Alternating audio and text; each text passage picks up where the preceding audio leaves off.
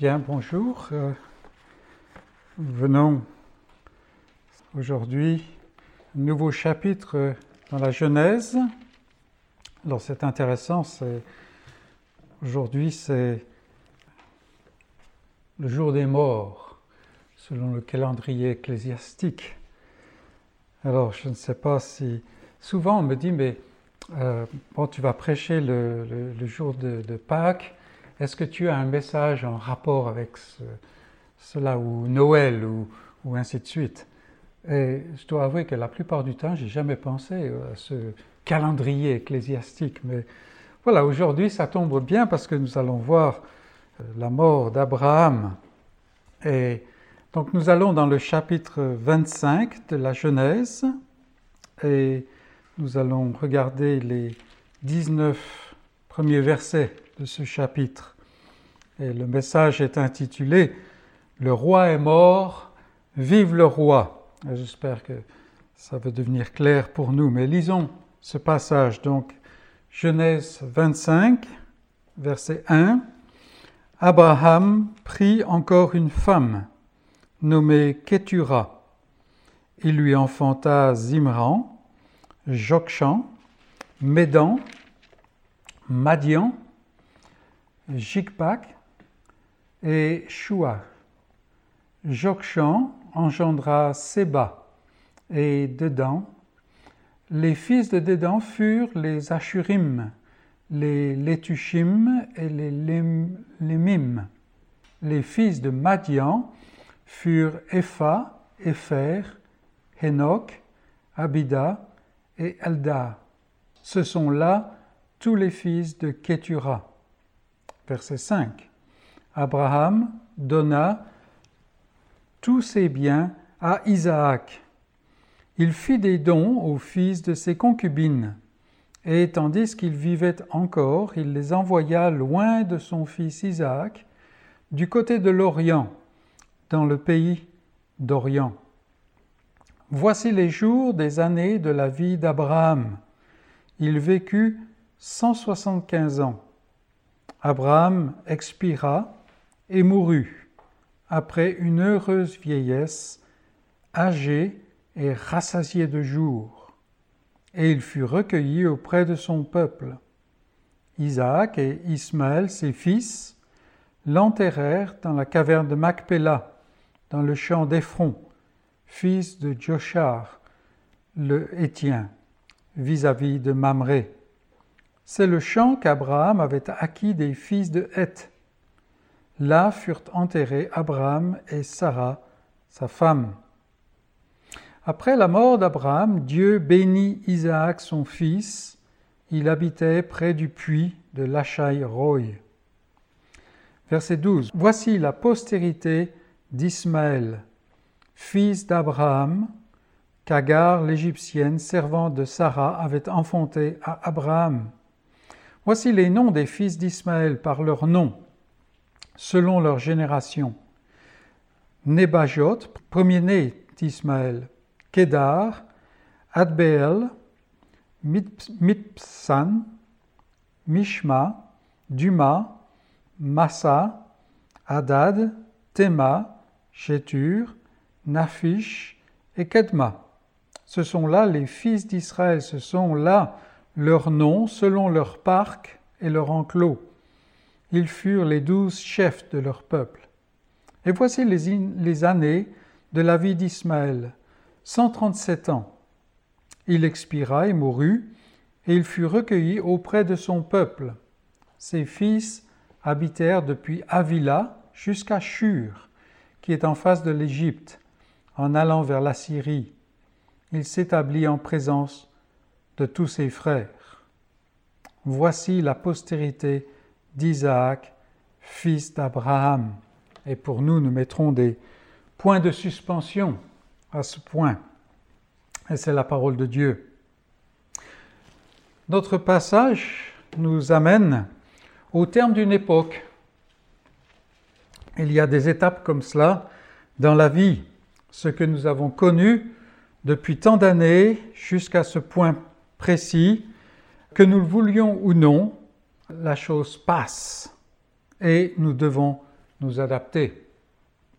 Le, danger face à un tel défi, face à une telle période, c'est de vivre dans le passé, c'est de s'arrêter sur le chemin de la vie. Mais le chemin de la vie ne s'arrête pas. Alors personne ne veut faire cela. Personne ne veut devenir ce qu'on a, a appelé en bon français un has-been. Mais il y a assez de gens qui sont victimes de ce problème pour que nous le mentionnons euh, afin de s'en protéger. Et notre texte ici nous y aide. Depuis le chapitre 11, verset 27, nous avons marché avec Abraham. Alors ça fait quand même pas mal de chemin, des milliers de kilomètres, beaucoup d'expériences depuis l'opulence de Ur en Chaldée, la superpuissance de l'époque, en passant par les plaines fertiles de Charan pendant pas mal d'années, jusqu'au pèlerinage de Canaan, ce pays qui est en fait euh, presque comme une, euh, un songe, où il y a la famine au début, et puis des tas d'expériences. Cent années de marche avec Abraham. Je ne sais pas si vous avez réalisé, mais euh, à travers nos études, nous venons de passer cent années avec Abraham, à marcher avec Abraham. Et cela conduit à une certaine familiarité, une certaine habitude. Abraham, pour nous, c'est devenu comme une vieille pantoufle. Hein. on est à l'aise avec lui, on, l'a vu, on le connaît. Et si nous nous sommes contentés simplement de suivre Abraham, alors le chapitre 25 de la Genèse va nous plonger dans la tristesse, parce que c'est la fin d'Abraham, et il ne reviendra pas. Mais derrière Abraham se profile son maître, celui qui poursuit son dessein d'alliance, qui avance jour après jour vers l'accomplissement de la promesse exprimée déjà depuis pratiquement 2000 ans. Genèse 3.15, euh, c'est presque deux millénaires avant, pas tout à fait, presque. Et euh, c'est ce dessin qui continue d'avancer, c'est celui qui a grandement précisé cette promesse à travers la vie de son serviteur Abraham. La postérité de la femme, c'est vague, n'est-ce pas? Et puis, les, les, comment, les diverses précisions qui sont venues entre-temps ont été quand même assez vagues, mais pendant la période d'Abraham, pendant la vie d'Abraham, la chose est devenue beaucoup plus, beaucoup plus précise. Abraham s'en va. Il s'en va rassasié de jour, nous dit le texte. Mais la promesse, elle, ne s'arrête pas. Et c'est ce que montre notre passage. Moïse, quand il a écrit la Genèse, euh, l'a composé d'une manière très sage, et c'est ce que nous essayons de, retirer. Autrefois, quand il y avait de vrais rois, des gens qui régnaient vraiment, alors, euh, quand le roi venait à mourir, on s'exclamait euh, les mots de notre titre. Le roi est mort, vive le roi. Et quelquefois, on va utiliser cette phrase aujourd'hui, mais on est loin d'en, saisir toute la, force. Ces mots, en fait, disent plus que ce que on pense d'ordinaire en les disant. Dans la conception de l'époque, et qu'on soit d'accord ou pas, ce n'est pas euh, un problème ici.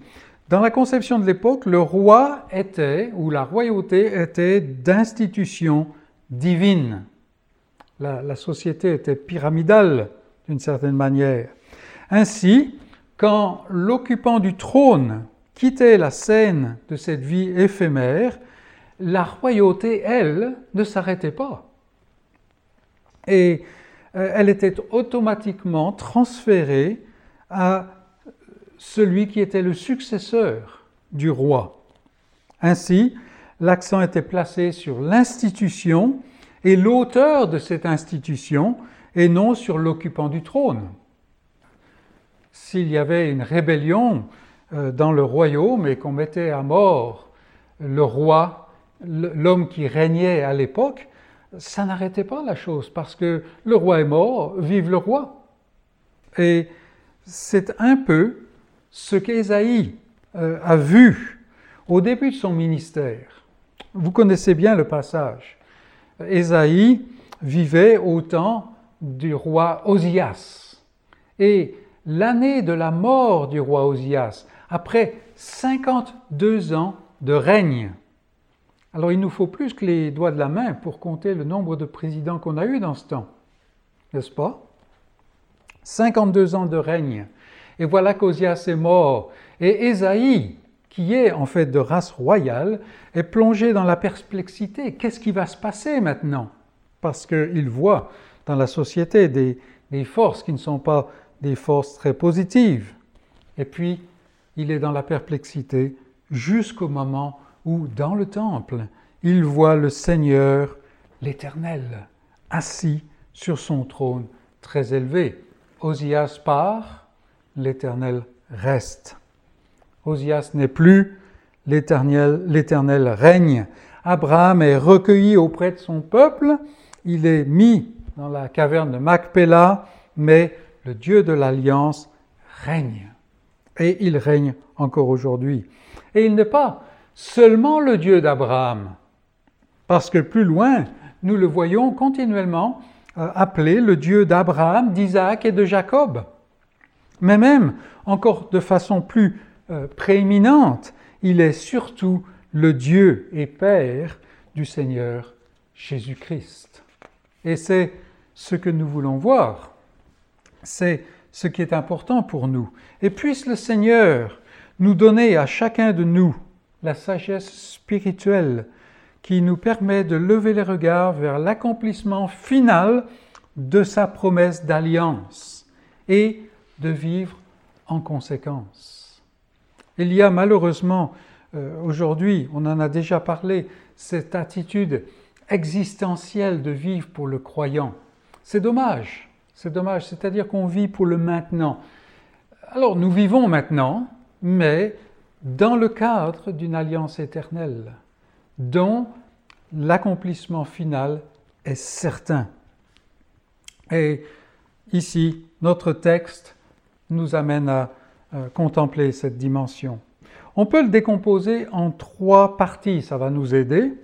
La vie d'Abraham après Sarah, la mort d'Abraham, et puis le fait que la chair ne peut pas hériter de la promesse. Voilà en gros ce que Moïse est en train de nous dire dans ces 19 versets. Il nous dit beaucoup d'autres choses, mais on va se contenter de ça. Et premier point, je l'ai intitulé Ketura. Alors, sous beaucoup d'aspects, ce passage, la première partie de notre texte, est énigmatique. Il est clair qu'il plonge les experts bibliques dans la confusion et il suscite de nombreuses interprétations divergentes. Il y a même des gens qui pensent que Ketura, c'est euh, un autre nom pour Agar. Il y a des gens qui pensent que Abraham a épousé Ketura alors même que Sarah était en vie, et ainsi de suite. Beaucoup d'interprétations. Je pense que le plus simple, c'est de suivre la parole de Dieu. Après la mort de Sarah, Abraham vit encore pendant 38 ans. Il nous faut garder cette dimension-là. Et c'est assez longtemps pour se refaire une vie. Un de mes amis en particulier, qui est décédé maintenant, alors euh, il au temps où je l'ai connu, euh, sa femme venait de le quitter avec les enfants, il les a à peine revus et tout ça. Et puis, pendant le temps où on a commencé à se connaître, il a fait connaissance d'une dame plus jeune et, ainsi de suite. ils ont vécu pendant 31 ans ensemble, ils ont eu des enfants et tout ça, et il est décédé il y a peu de temps. Voilà. Et on n'a pas de problème avec ça, vous voyez. Et quand je parlais avec la, cette nouvelle dame, alors elle parle de toute une vie qu'elle a vécue avec ce monsieur. Vous voyez ah, Voilà, nous avons la même chose ici avec Abraham, 38 ans. C'est suffisamment pour mettre au monde tous ces, euh, tous ces fils qui nous sont donnés en liste. c'est suffisant pour se refaire une vie. Même le fait qu'il a engendré ces six garçons, et peut-être même des filles, on ne sait pas, alors qu'il nous est présenté au chapitre 18 comme quelqu'un qui est vieux, quelqu'un qui, dans les termes humains, n'a plus tellement de chance d'avoir des enfants. Il n'est pas dit qu'il est stérile dans ces passages-là. Mais cela ne doit pas nécessairement nous, nous poser problème. La chose n'est pas rare, ça arrive. Non, beaucoup regardent la dimension kétura du récit comme un peu un genre de déception romantique. Vous, vous comprenez. Euh, On pense que le couple Abraham-Sarah, ça c'est du solide, n'est-ce pas? C'est vraiment le modèle. Hein, combien de livres ont été écrits pour nous montrer comment il faut mener sa vie? Alors, bon, il y a des faux pas, n'est-ce pas? Mais quand même, hein, euh, ce couple est central à la vie, à la mort, on dira. Et il y a cette manière un peu romantique de regarder la chose. Mais la réalité de la vie ne fonctionne pas ainsi. Et précisément, à la vie, à la mort, Sarah est morte. Sarah est passée.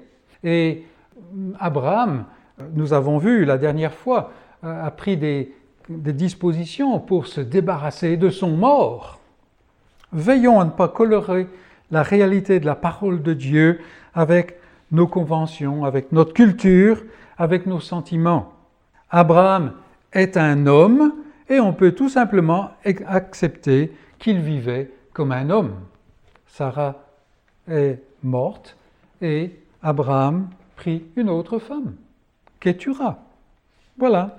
C'était un homme, mais c'était un homme de foi. Dans la puissance de la grâce de Dieu, il s'enracinait dans la foi dans la promesse de Dieu. Ça, c'est vraiment l'encre de sa vie. Et voyant de loin le jour de Christ, il l'a salué et il s'en est réjoui. Et c'est ce que nous voyons ici. Toute la vie d'Abraham jusqu'à la fin est menée, est emmenée par la puissance de la foi. Par la puissance de la foi. Bien qu'il ait eu tant de fils autres qu'Isaac. Vous pouvez faire le compte, ça fait un paquet. Il n'est pas question pour Abraham de partager l'héritage de la promesse. Il a donné tout ce qu'il possédait à Isaac.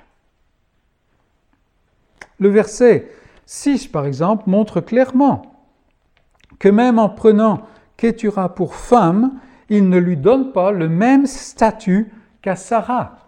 Regardez le verset 6, euh, verset 5. Euh, Abraham donna tous ses biens à Isaac, ça c'est la promesse. Verset 6, il fit des dons aux fils de ses concubines. Et ça c'est un mot qui nous fait un peu peur, n'est-ce pas? Mais ça ne devrait pas être le cas. En fait, ce terme concubine n'a pas le sens qu'on lui donne aujourd'hui dans notre culture à nous. C'est euh, une femme qui a un autre statut que la femme principale, si on peut dire. Alors, par exemple, avec Agar, c'était euh, simultanément, et on peut se poser des questions à ce sujet-là. Mais pour Ketura, ce n'est pas la chose. C'est simplement, cela signifie seulement que cette femme et ses fils ne bénéficient pas de l'héritage, notamment ici de l'héritage de la promesse. Abraham continue donc, même quand il prend Ketura pour femme, il continue donc d'agir par la foi. Et c'est ce que nous, ce que nous voyons ici. Abraham est un homme qui est sage et avisé. Il prend ses responsabilités.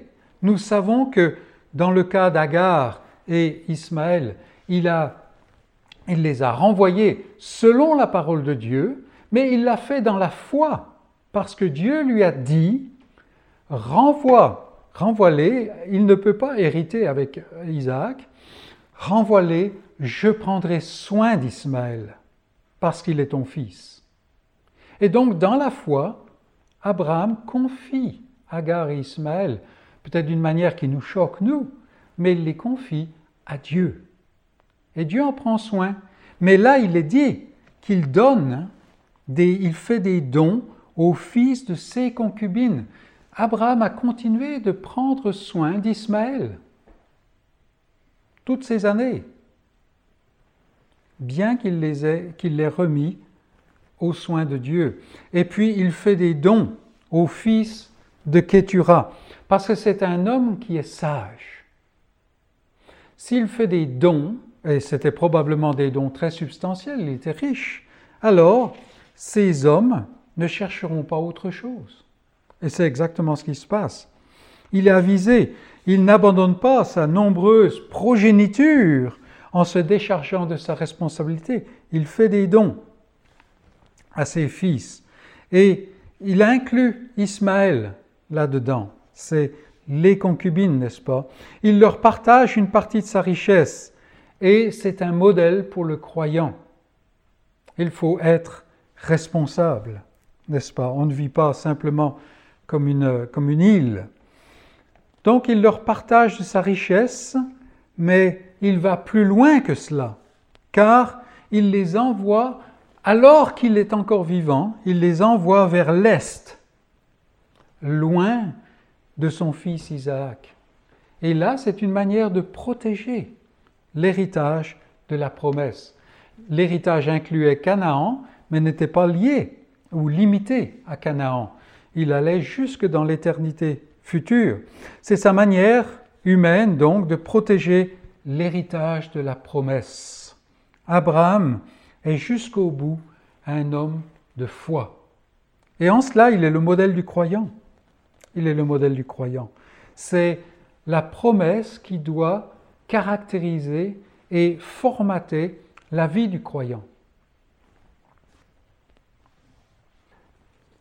Donc jusqu'au bout, Abraham est un homme de foi, mais précisément, le bout arrive et Abraham meurt.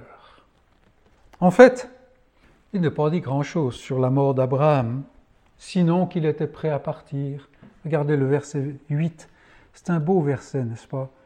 Abraham expira et mourut après une heureuse vieillesse, âgé et rassasié de jours. Il était prêt à partir.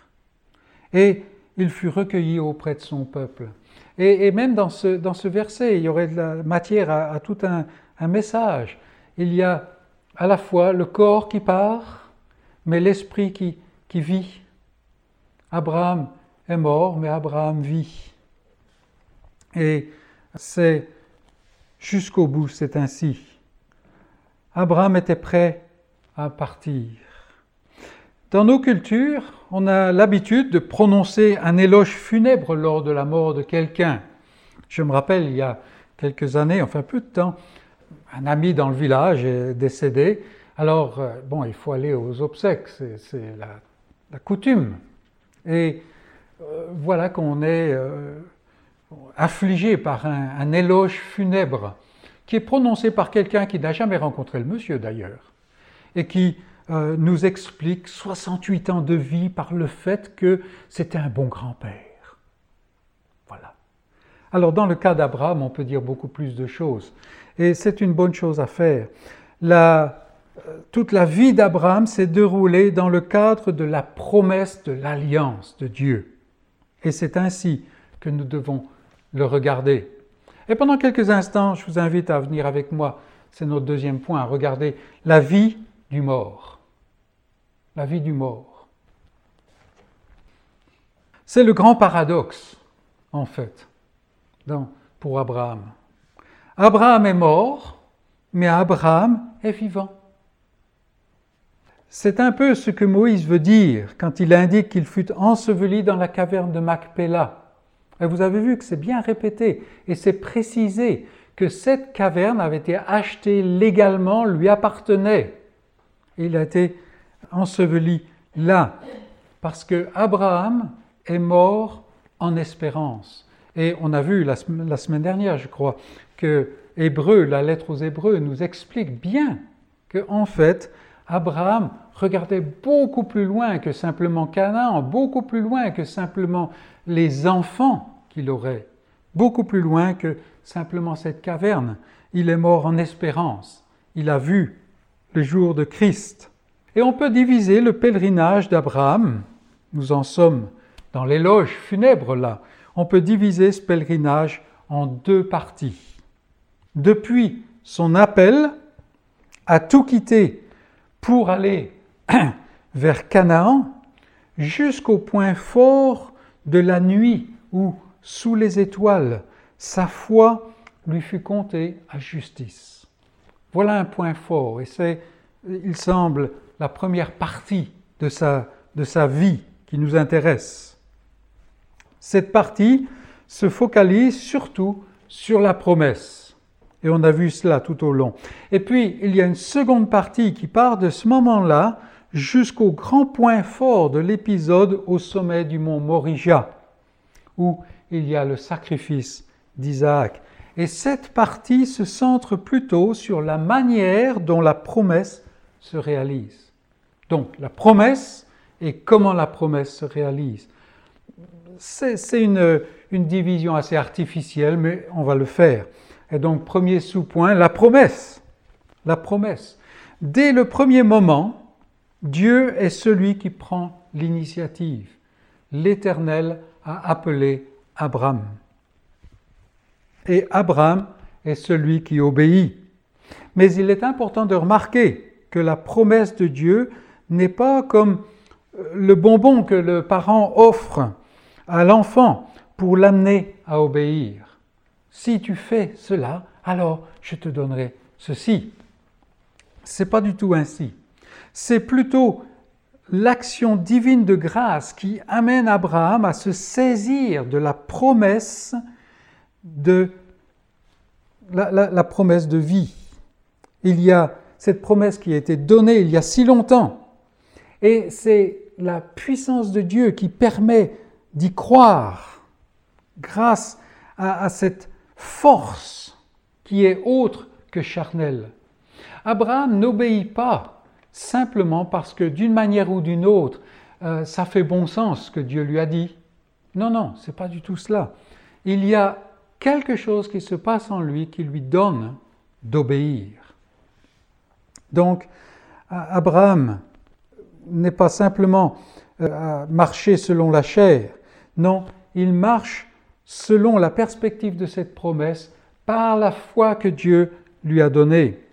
Il avait en fait, en suivant Dieu, il avait en fait tout à perdre en termes humains. Il partait dur en Chaldée, une très grande ville, et finalement, il n'a rien possédé de ce que la promesse promettait, sinon ce qu'il a possédé par la foi, c'est-à-dire le sépulcre où il est enseveli. Il avait tout à perdre, et il en est de même de la vie du croyant dans tous les âges et partout. Aujourd'hui, il est euh, assez facile de dire Oh, je suis chrétien. Mais le chrétien et le croyant sont deux personnes différentes, si je peux dire. Hein, il faut préciser le croyant vit dans l'espérance. Il y a le déjà et le pas encore. Nous avons vu dans le passage qui nous a été lu dans les Romains, vous avez remarqué, les fils attendent encore l'adoption. Est-ce qu'on n'est pas déjà adopté si nous sommes en Christ? Oui, mais on, attend l'adoption, la rédemption de nos corps. C'est pas encore maintenant. On en a parlé un mercredi, n'est-ce pas? Hmm. C'est-à-dire qu'il y a encore d'autres choses. Le salut n'est pas encore complet, bien qu'il soit parachevé. Donc faisons attention à garder cette dimension.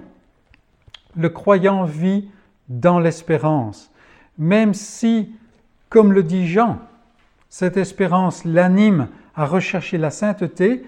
Tout ce qu'il voit de ses yeux est l'imperfection chronique de son obéissance. C'est là que on a des, moi j'ai des problèmes avec le, chrétien qui, qui, grandit, qui devient meilleur. Parce que je, je me trouve sur une autre planète quand j'entends ça. Parce que je ne sais pas si je grandis mais je ne vois certainement pas une croissance là, je vois plutôt de plus en plus les imperfections qui affligent ma vie, qui affligent mon être. Je ne sais pas si vous êtes comme ça, mais c'est ça. Et en fait, c'est ce que dit Jean là. Hein. Le croyant, il voit de ses yeux l'imperfection qui s'attache à lui. Et, et, nous avons Paul avec son cri, n'est-ce pas, de Romains 7. Mais la foi du croyant se fixe sur la promesse de celui qui obéit à la perfection à la place du pécheur. Et c'est dans cette espérance, c'est dans cette perspective que, comme Abraham, le croyant s'avance vers la fin de son pèlerinage.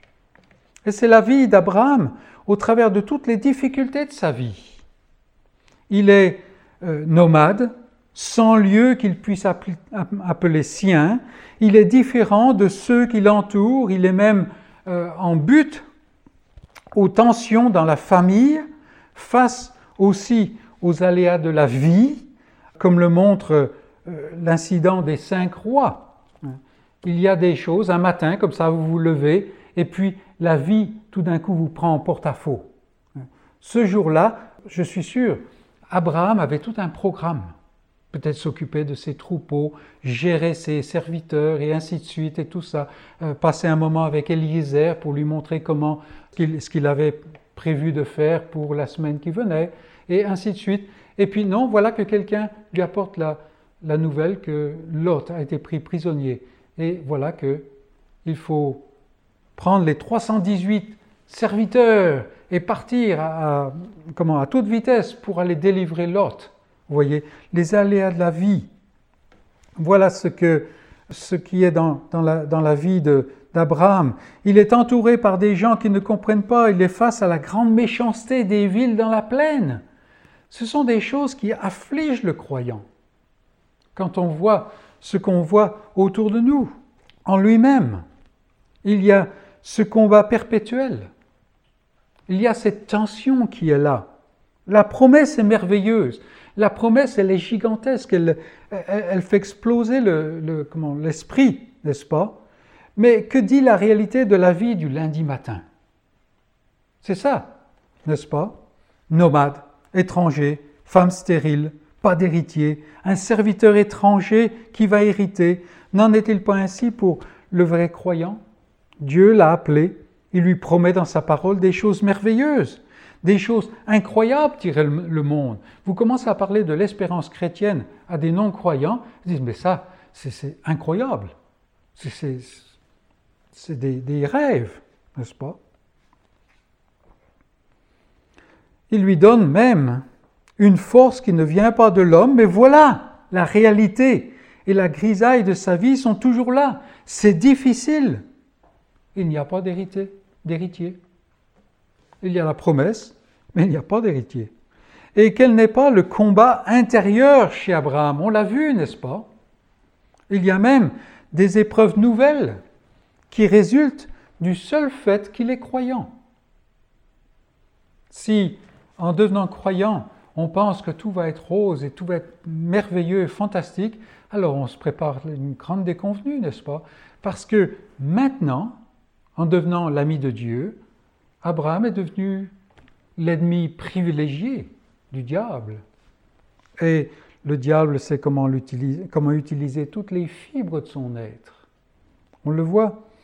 N'est-ce pas là toute une illusion? Vaut-il la peine de continuer à peiner dans ce monde? Ne sommes-nous pas très souvent au même point qu'Abraham au chapitre 15 Vous vous rappelez Le Seigneur vient, lui il lui renouvelle cette grande promesse. Il dit Oui, oui, mais ça c'est bien joli, mais tu ne m'as pas donné d'héritier. Tu ne m'as pas donné d'héritier. Alors il faut dire un peu plus, comme on dirait aujourd'hui Tu en as trop dit, tu en as pas assez dit. Voici, tu ne m'as pas donné d'héritier. Qu'est-ce que c'est Qu'est-ce que cette promesse veut vraiment dire? Voilà ce qu'on ressent dans le cœur d'Abraham. Et nous sommes en train de regarder l'éloge d'Abraham. Et en fait, sa foi brille dans le fait qu'elle a traversé tous ces moments sombres.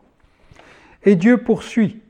Depuis le début, lui, il s'est engagé dans cette alliance. Le jour de Christ continue de s'avancer. Depuis Ur, la promesse est là encore vague. Un pays, on ne sait même pas quel est le pays, et, ainsi de suite. Mais la promesse est complète. Et puis, épisode après épisode, la promesse se précise. C'est en Canaan. Ce n'est pas en Égypte. Ce n'est pas Eliezer. C'est un enfant que tu vas produire toi-même. Et ça n'est pas simplement ça. Ça n'est pas Ismaël. C'est le fils de Sarah, la stérile. Et ainsi de suite. L'héritier, la postérité n'est pas encore là. Mais toute la voûte étoilée témoigne déjà de l'étendue de la promesse, de l'étendue de la postérité. Et Abraham, qui n'a pas d'héritier, croit la parole de Dieu. Et cela lui est compté à justice, nous dit la parole. Maintenant, il se tient, dans cette promesse, il se tient juste devant Dieu. C'est un point, un, point, comment, une apogée ici. Et voilà qu'avec la promesse vient la puissance de croire. Comme je l'ai dit, sous le ciel étoilé, Abraham confiance en l'Éternel. Il n'avait pas confiance nécessairement en la promesse, mais en celui qui fait la promesse. Et ça, c'est un point euh, capital, n'est-ce pas? Et il eut confiance en l'Éternel, qui le lui imputa à justice. C'est le, point, un point capital dans le cheminement d'Abraham, n'est-ce pas? Cette euh, foi en l'Éternel. Amis croyants, qu'en est-il de vous? N'est-ce pas la même vie, aussi difficile, peut-être un peu plus sophistiquée, mais tout aussi difficile. Partir sans savoir où on va, faire face à tant d'interrogations en se demandant où sont les réponses devoir lutter contre euh, ces puissances de chaos qui sont dans le monde continuellement, et ainsi de suite. Est-ce que vos yeux sont sur les avantages que vous pouvez en retirer? Parce que si les yeux d'Abraham avaient été dans cette direction-là, certainement il serait retourné à Ur en Chaldée, tout au moins à Charan. Si vous êtes toujours là, dans la foi, la réponse est non. Une fois encore, la parole nous aide. Quelle est la foi qui permettait à Enoch de marcher avec Dieu au milieu d'une génération décadente qui s'approchait du déluge? Hébreu 11, 6 nous le dit. Il faut que celui qui s'approche de Dieu croit que Dieu existe et qu'il est le rémunérateur de ceux qui le cherchent. La réponse n'est pas tant en Dieu qu'elle est Dieu lui-même. C'est là la réponse. Ce n'est pas les dons, c'est le donateur.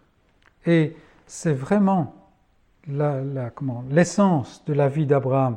Et quand Abraham sort de sa tente et il pose les regards sur ces millions d'étoiles, Dieu lui donne la puissance de s'unir avec lui. Il croit en l'Éternel, le Dieu de la promesse. Et ainsi, par la promesse, Abraham se tient juste devant Dieu. Et c'est, ouais, un peu un, pinacle, c'est, le sommet, n'est-ce pas? Mais il y a une deuxième partie dans la vie d'Abraham, et c'est le comment de la promesse. Le comment de la promesse. C'est un peu ce qui résume cette seconde partie de la vie d'Abraham. Et là, le patriarche montre euh, deux choses. À la fois les limitations, les imperfections et les erreurs de la nature humaine, mais d'autre part, la puissance phénoménale de la foi que Dieu donne. Et ces deux pôles-là se voient continuellement pendant la deuxième partie de la vie d'Abraham, ou tout au moins ils sont sur le devant de la scène. Non, la promesse ne va pas s'accomplir par l'enfant de la chair. Ismaël n'est pas la foi, la, voix. Il n'est pas non plus question de combiner la chair et la promesse. Ça, ça a été un problème dans la vie d'Abraham. Parce que euh, entre la naissance d'Ismaël et la naissance d'Isaac, il y a 13 années. Et ça, c'est long, hein C'est long, n'est-ce pas? Et pendant tout ce temps-là, Abraham a un fils. C'est pas le fils idéal, mais quand même, ça pourrait faire, n'est-ce pas? Et quand Dieu vient avec sa promesse, euh, Abraham lui dit Oh, qu'Ismaël vive devant toi. Vous vous rappelez? Ce qui veut dire on va, on va aller avec Ismaël, ça, ça me suffit. Mais non, non, non, il n'est pas, on ne peut pas composer entre la chair et la promesse. Ça n'est pas possible. Non, il n'est pas question de combiner la chair et la promesse. Pourquoi le mentionner? Parce que beaucoup, beaucoup d'entre nous aujourd'hui sont tentés de le faire. La promesse semble tellement inatteignable, tellement parfaite, que si on a le, malheur de la dissocier tant soit peu de Christ, alors on est tenté, d'une manière ou d'une autre, de prendre une voie qui soit moins élevée, de composer avec la chair, de peut-être faire, bon, si je vis quand même une vie correcte, si je fais tout ce qu'il faut, alors est-ce que ça ne va pas suffire? N'est-ce pas? Je parlais avec quelqu'un encore euh, cette semaine là, euh, au sujet d'un monsieur euh, qui est venu au Seigneur récemment. Et voilà, c'est merveilleux de voir toute la fougue qu'il a, même dans un âge déjà avancé. Et puis, je posais la question, mais euh, son épouse n'est pas croyante, n'est-ce pas? Et la réponse est venue, dit, non, elle pense qu'elle est trop bonne pour cela. Et vous voyez, la chair lui permet d'avoir une certaine espérance qui la coupe de la vraie espérance. Et il nous faut veiller à cela. Et Abraham avait tendance, euh, pendant ces 13 années, à penser que Dieu allait utiliser la voix d'Ismaël. Pas parfaite, n'est-ce pas? Pas tout à fait comme il aurait fallu, mais bon, on fait avec euh, ce qu'on a, n'est-ce pas? Non, pas du tout. Il faut attendre la promesse, il faut aller jusqu'au point du désespoir. Il faut renvoyer le fils de la servante. Il ne peut pas hériter avec le fils de la promesse. Ces choses paraissent dures, mais effectivement, c'est exactement cela. Et même quand on marche sur la voie de la foi, on a tendance à combiner le fait que oui, Christ sauve parfaitement, mais maintenant, parce que quand même je fais le bien, alors je gagne des bons points. Non, non, absolument pas, jamais. Oui, il nous faut vivre autant qu'on peut, selon le statut que Dieu nous a donné, mais cela n'améliore absolument pas le statut. Pas du tout. La promesse vient par celui qui ne vient pas de la force de l'homme. C'est celui qui est donné, qui vient du dehors. C'est la postérité de la femme, c'est-à-dire, ça n'est pas compté à partir des généalogies. C'est quelque chose que Dieu fait du dehors. C'est celui qui vient quand ce n'est plus possible. Mais c'est aussi celui qui est un don de Dieu. Il est si facile, mes amis, de regarder le salut d'une manière centrée sur l'homme. Continuellement, ça nous assaille. Dieu m'a sauvé. C'est-à-dire que tout tourne autour de mon salut. Dieu m'a sauvé. Absolument pas. Absolument pas. Et la question se pose de savoir est-ce que je suis plus focalisé sur le salut de Dieu que sur le Dieu du salut? Cela semble avoir été le cas d'Abraham. Et il faut donc tester notre propre cœur et le recentrer s'il en a besoin. Et dans cette épreuve qu'a connue Abraham, une épreuve qui était très réelle, l'Éternel se révèle dans toute sa gloire. C'est pourquoi, c'est pourquoi on dit aujourd'hui, nous dit la parole de Dieu. À la montagne de l'Éternel, il sera pourvu. Parce que non seulement Dieu a donné un fils à Abraham, le fils de la promesse, mais l'accomplissement de la promesse contient d'autres aspects que simplement le don d'Isaac. Il y a, par exemple, la substitution. Il y a, par exemple, la résurrection. Et donc, il doit y avoir l'épreuve d'amener Isaac au sommet du mont Morija et de le sacrifier. Abraham, dans sa, pensée, il perdait son fils. Mais il avait tellement confiance en Dieu à ce point-là qu'il était persuadé que Dieu le ramènerait. Et là, il a cette merveilleuse image que, oui, il faut la mort du Fils, mais Dieu pourvoit, il donne quelqu'un d'autre. Et dans ce bélier qui est pris dans les ronces, il y a cette image de Christ. Et dans le fait que Abraham redescend de la montagne avec Isaac, il y a cette belle image que la mort ne peut pas tenir le Christ dans ses griffes. La corruption, il ne peut pas connaître la corruption. Non. Ce Fils va ressusciter. Et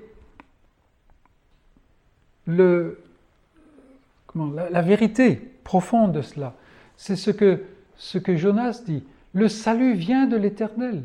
Le salut dans son entier appartient à l'Éternel. Et c'est le Fils d'argent qui court tout au long de la vie d'Abraham.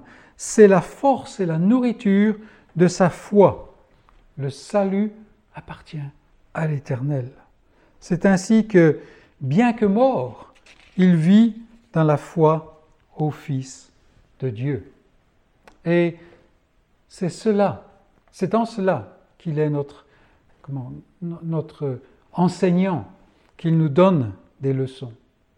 Et quand on regarde Abraham, en fait, on, se voit, on voit se profiler en filigrane derrière lui le Christ. Abraham était un serviteur et il avait la foi dans celui qui devait venir. Donc, Abraham est mort et il est enseveli. Mais le texte continue et c'est notre troisième point, un point assez bref. Ce qu'Ismaël a produit. Vous remarquerez au verset 12, nous lisons Voici la postérité d'Ismaël, fils d'Abraham. Et on retrouve cette expression Voici la postérité de plusieurs fois tout au long de la Genèse. Et en fait, c'est une euh, expression euh, un peu technique. Ça serait mieux de la traduire, ça serait pas très compréhensible peut-être, ça serait mieux de la traduire par voici ce que un tel a produit. On retrouve un peu plus loin, voici la postérité d'Isaac. Euh, avant, on trouvait voici la postérité de Terach. Mais en fait, on ne parle plus de Terach après ça. Parce que voilà ce que Terach a produit. Et ici, voici ce que euh, Ismaël a produit. Et brièvement, Moïse trace la descendance d'Ismaël ici. Et on peut se demander pourquoi il fait ça. À quoi ça sert? Parce que Ismaël n'hérite pas de la promesse. Tout d'abord, il s'agit de l'accomplissement de la promesse de Dieu à la mère d'Ismaël. Vous vous rappelez, Agar était dans le, comment, dans le désert et elle désespérait de l'avenir.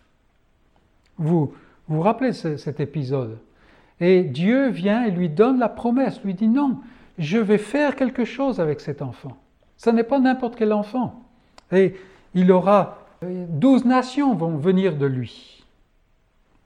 C'est très intéressant, c'est une petite parenthèse. Très souvent, on, met Ismaël dans le même sac que Ésaü qui va venir. Ésaü qui est un fiefé euh, bandit. Hein. C'est un homme qui est vraiment anti-grâce. Ismaël n'est pas comme ça. Agar non plus. Euh, Personnellement, je ne serais pas surpris d'apprendre que Agar est vraiment une croyante. Et peut-être même Ismaël. On ne sait pas, on ne sait pas. Mais voilà, il y avait une promesse qui avait été donnée à Agar. Dieu va s'occuper d'Ismaël et Dieu va produire douze nations qui viennent de lui. Et voilà, Moïse ici montre que c'est ce qui s'est passé. Douze princes euh, issus de lui occupent toute la zone du désert. Et c'est ce qui était promis. Mais on n'entend plus parler d'eux après ça, tout au moins d'une manière significative. Fini. Les noms sont des noms qui sont assez barbares et inconnus par la suite. Ils vivent, puis ils disparaissent, et c'est tout. C'est cela. Il n'y a pas d'héritage pour eux en Canaan. Vous remarquerez qu'il est bien indiqué où ils se trouvent, dans la, zone du désert. Ils ne sont pas en Canaan, parce qu'ils n'héritent pas de Canaan. Même si Ismaël vit encore près de 70 ans après la mort d'Abraham, rien ne vient de lui quant à la promesse. Il n'est pas dans la ligne de la promesse. Les annonces de Dieu s'accomplissent. Ce que Dieu a promis à Agar s'accomplit, mais il n'est pas un maillon du salut, comme Isaac le sera. Bien qu'ayant douze fils, alors que Isaac va en produire que deux, il n'y a pas la promesse. Alors, là encore, on peut se poser la question, à quoi ça sert d'avoir ce passage ici, dans ce chapitre 25 Parce que est-ce à dire qu'il n'y a aucune espérance pour euh, Ismaël et voilà, on va mentionner Ismaël et puis on met le couvercle dessus, on oublie, fini? Pas du tout, pas du tout. La Bible est un, un livre d'espérance, n'est-ce pas? Et c'est pour cela que nous, nous arrivons maintenant, verset 19, à la postérité d'Isaac. Voici ce que Isaac produit. Et on va le voir plus tard, n'est-ce pas? On va passer un peu de temps avec Isaac. Comme nous l'avons déjà vu, cette postérité renferme la promesse, mais la promesse n'est pas laissée aux vagues maintenant. C'est la promesse que toutes les tribus de la terre seront bénies en celui qui sortira de cette postérité. Et maintenant, aujourd'hui, nous savons, nous savons que en Christ, la postérité, effectivement, toutes les tribus de la terre sont bénies. Nous avons mentionné tout à l'heure dans, la prière des croyants. Nous avons prié pour des croyants qui se réunissent aujourd'hui partout sur cette terre. On aurait pu continuer la liste des, pays. Hein. on a simplement mentionné quelques petites fenêtres qui nous ont été ouvertes pour nous, pour nos, pour nos prières, n'est-ce pas? Mais voilà, dans la postérité d'Isaac, la promesse s'étend à tout le monde, au monde entier. Et aujourd'hui, aujourd'hui, il y a des descendants d'Ismaël qui sont dans la promesse, non pas par Ismaël, mais par la promesse qui est en Isaac. Cette promesse qui va sortir de la, postérité. L'espérance, même pour les douze chefs d'Ismaël, réside uniquement en celui qui vient par Isaac. Et c'est intéressant. Aujourd'hui, on a tendance, on a une certaine confusion dans nos têtes, surtout ici en Occident. On pense arabe, musulman. Et je fais simplement une mention factuelle. Il y a beaucoup plus de musulmans qui ne sont pas arabes que de musulmans qui sont arabes. Et il y a beaucoup d'arabes qui ne sont pas musulmans pour un sou. Faisons attention. Nous ne sommes pas en train de parler de religion, mais d'ethnie là. Et il y a beaucoup qui sont touchés par la promesse. On n'a pas tendance à en entendre parler dans les nouvelles, plutôt le contraire, mais c'est une réalité.